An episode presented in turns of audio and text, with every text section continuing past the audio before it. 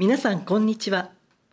読売新聞調査研究本部略して朝研のメンバーが日々のニュースを深掘りして解説する読売朝研レディオ。本日は林田明夫さんにお話を伺います。よろしくお願いいたします。お願いします。今日のテーマは悪い円安と言っている場合かです。このところ円安が急激に進んでいます円安になると食料やエネルギー資源の輸入価格が上がって食品やガソリンなどの値段が上がっています。やはり悪い円安のように思えますが。確かにそういう視点から見れば悪い円安ということになります、はい、円相場は3月初め頃まで1ドル115円ぐらいだった、うん、これが今は140円に迫るほど円安になっています、はい、輸入コストをこの為替で計算するとですねわずか3か月半で2割以上も上がったという計算になります。はい。ただ一方で自動車といった輸出関連の企業こちらは円安になると輸出競争力が強くなります、うん、どういうことかと言いますと1ドル100円の時に例えば400万円の車を売ると。そうするとドル建てでは4万ドルになります、はいこれが1ドル200円の円安になれば同じ車なのに2万ドルと、うん、半値で輸出できると、はい、円での売り上げは400万円のままですから、うん、同じ車を安く売る安く売れば売れ行きは良くなると。いうことで業績は良くなります、はい、また別の考え方もあって海外での販売価格をこれ4万ドルに据え置いたと、それでも売れ行きは大して変わらないという場合にはえー、売上が1台400万円から2倍の800万円になると、はい、円安になっただけで売上が倍になると、うん、まあ自動車会社の人にとっては、えー、今の円安はありがたい良い円安ということになります、うん、実際にトヨタ自動車は円ドル相場が1ドル円安になるとそれだけで営業利益が450億円も多くなる。そんな円安メリットがあると言います、うん今の円安は悪い円安だという意見は大抵円安が本質的に悪いことだというよりも自分にとって都合の悪い円安だという意味で語られています、はい、例えば海外製品を輸入販売しているお店は輸入価格の上昇をそのまま販売価格に転嫁するということはなかなかできていません、うん、仕入れ価格が急騰しているのに販売価格は少ししか上げられない。そうすれば利益は大きく減ってしまいます、はい、また一般の家計にとっても今の円安は都合が悪いものです、うん、食品やガソリン電気代などが上がってみんな困っています、はい、多くの人が悪い円安だと感じていると思います、うん、でもそのお宅のご主人が例えば大手自動車メーカーに勤めていて円安で会社が儲かって給料が上がったということになったらそのお宅にとっては悪い円安とは言い切れないということになります。はい、円安は立場によって都合が悪かったり都合が良くなったりするんですね。それはわかりますが、日本経済の全体にとって悪い円安なのかどうかが気になります。はい、確かにそういう声はよく聞きます。ただし円安がどこまでなら日本経済の全体にとって良くて、どこまで進むと悪くなるのか、ここは簡単には線引きができません。ん例えば、日銀の黒田晴彦総裁は、4月28日、これ定例記者会見ですが、この段階では、今の円安は日本経済にとってプラスかマイナスなのかという質問に対し、全体として円安がプラスという評価を変えたわけではありません。と答えました、うん、つまり肯定的に捉えているわけですね、はい、一方で、えー、さらに円安が進んだ6月17日2か月ほど後ですが、えー、この会見では円安について経済にマイナスであり望ましくないと、えー、全く逆の判断を示しました、はい、日本経済にとって円安がいいか悪いかという評価は、えー、状況や話す人の立場によって変わりますそして大抵は水かけ論に終わります。黒田さん、うん、ちょっと長くなっちゃいますが黒田さんの立場はどうだったかと言いますとですね、はい、そもそも円安になった原因というのは日銀の低金利政策、それに対してアメリカは利上げをしていると、はい、それで円安になると。でそれによって、えー、物価高に拍車がかかると。いう中で、えー、黒田さんは家計の物価上昇値上げへの許容度が高まっているという発言をしてすごい批判を浴びました。はいそもそも円安で物価高の原因を作っている人は何を言うかということだと思います。うん、そうしたこともあってこれは黒田さんに胸の内を確かめたわけではありませんが今の円安は経済にプラスだということはちょっと言いにくくなったという面はあると思います。うんはい、そしてこういう水かけ論に終わる論争悪い円安だいや良い円安なんだと論争するのはあまり建設的だとは私は思いません。うんそもそも円安というのは良いか悪いかといった一般論で語られるものではないと思っています。はい、円相場は、えそもそも論ですが日本経済のファンダメンタルズこれは経済の実力といった意味ですが、えファンダメンタルズに見合った水準で安定して推移するということが一番大切なんです。1ドル130円台後半という今の円相場は本当に過度な円安と言えるのかと。円安になるとインフレが起きやすくなりますけれども日本の物価上昇率は2%ぐらい、欧米に比べてまだまだ低い水準です。円安になると国際競争力が強くなって輸出が増え貿易黒字になりやすいはずですがこのところ貿易赤字が続いています。貿易赤字の原因はもちろん為替だけではなくて資源価格の高騰なども響いていますけれどもいずれにせよ過度な円安状態だと思わせるような兆候はあまり見えていないと思います。うん、そうなんですね。ではなぜ悪い円安論が広がっているのでしょうか？まあ考えられる第一の理由は円安と同時に資源や食品の価格が世界的に上がっているということです。うん、えー、ロシアのウクライナ侵略も響きましたね。うん、資源と食料を輸入に頼る日本にとって極めて都合の悪い状況です。はい、さらに賃金が上がらない中で生活必需品を中心に物価が上がっていると、うん、え家計が苦しくなると。だから個人消費はますます低迷して景気が悪くなると。うん、そして海外の製品の価格が上がってしまい手が届かなくなると。こういう不都合なことがどんどん起こっているということが言いたいと思います。はい、えー、こんな心配もあります。海外の投資家に日本の不動産や企業を簡単に買収されやすくなると、うん、えー、日本が乗っ取られてしまう。経済安全保障の観点で本当に大丈夫なのかというわけです、はい、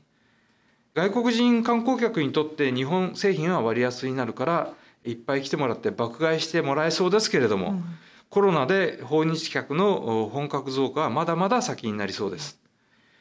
円安になっていいことは全然ない。そう感じている人が多いことが悪い円安論を勢いづかせているということです。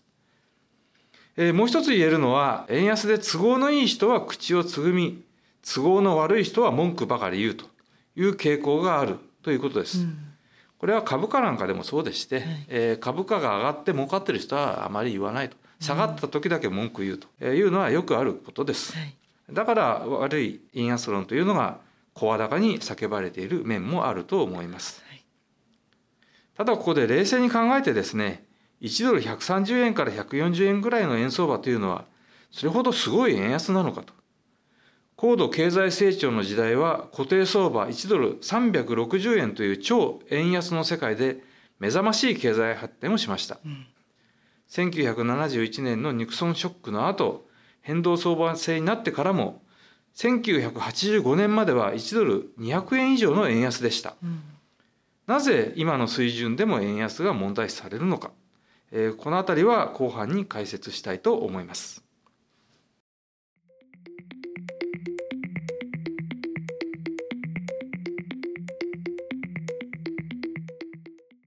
最新ニュースを深掘りする読売朝券レディオ。読売新聞調査研究本部がお届けしています。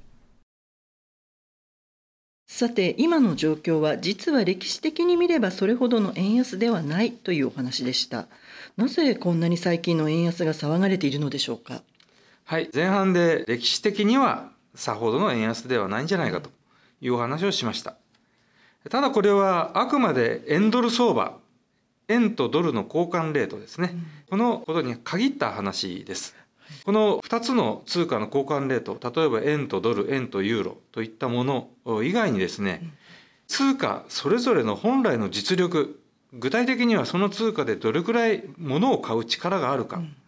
うん、これは購買力ということを言いますけれどもそれを測る指標があります、はい、この通貨の実力を示す指標で見ますと今の円相場は1ドル360円。先ほど言った超円安の固定相場の時以来およそ半世紀ぶりの円安水準になっています、うん、それはどういう指標なのですか？代表的なのが実質実行為替レートと呼ばれるものです、はい、先ほど言ったように通貨の実力を示すとか円の実質的価値を示すなどと言われている指標ですこれは日銀のホームページでも掲載されていますので興味のある方は閲覧してみてください、はい、これは円とドルなど2つの通貨の交換比率ではなくて数多くの通貨の価格変動つまりインフレだったりデフレだったりですね、うん、あるいはそれぞれの国との貿易の状況。こうした通貨を取り巻く状況を総合的に評価して通貨の買う力購買力を指標化したものです、はい2010年を100とした円の実質実行為替レートは2022年4月には61ぐらいまで下がりました、1年前の21年4月これは712年前の20年4月は80でした、近年になって807060という形で大きく下げています、はい。この足元の61というのは先ほど言ったように1970年頃とほぼ同じ水準です。平成のバブル期あるいは IT バブルだった2000年頃には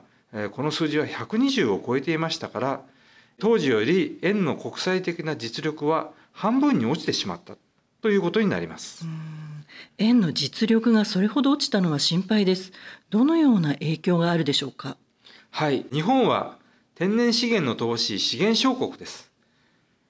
食料自給率も私が2歳だった昭和40年、これは1965年ですが、73%、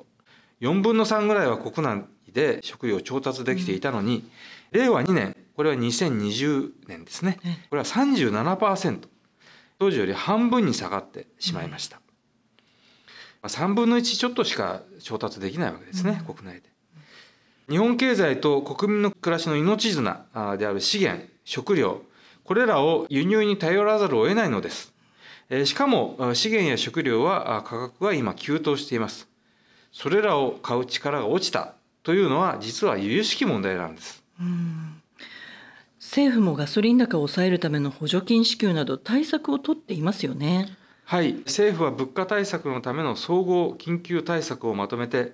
6月1日にはその財源の裏付けとなる2.7兆円の補正予算も成立しました、はい、ガソリン価格の上昇を抑えるための補助金を拡充あるいは物価高に苦しむ生活困窮者への給付金支給などを盛り込んでいます、はい、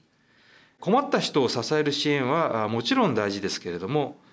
物価高の痛みをこれ全て財政による支給で補う穴埋めするという政策にはやはり限度があります、うん悪い円安で輸入価格が上がったから対策を取るという対症療法だけではなくてなぜ歴史的円安になったのか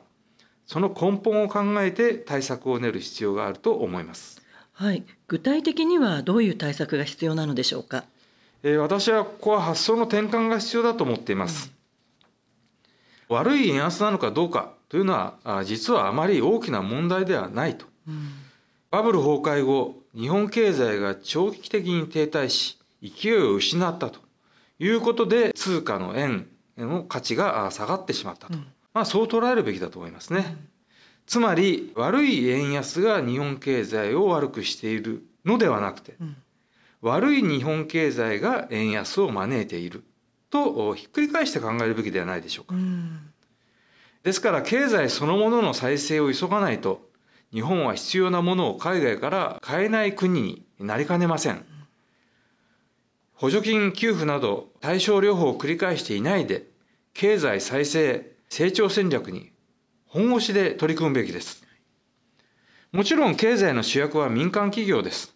そしてそこで働く人たちです。1990年以降、残念ながら日本では目を引くイノベーションは起きていません。潜在成長率が1%にも満たないというひどい状況です。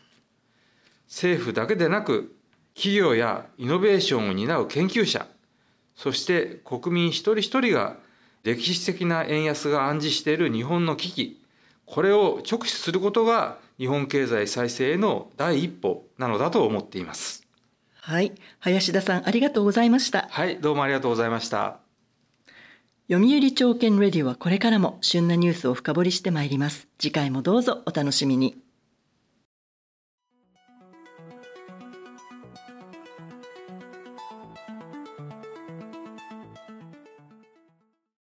最新ニュースを深掘りする読売朝券レディオ読売新聞調査研究本部がお届けしました。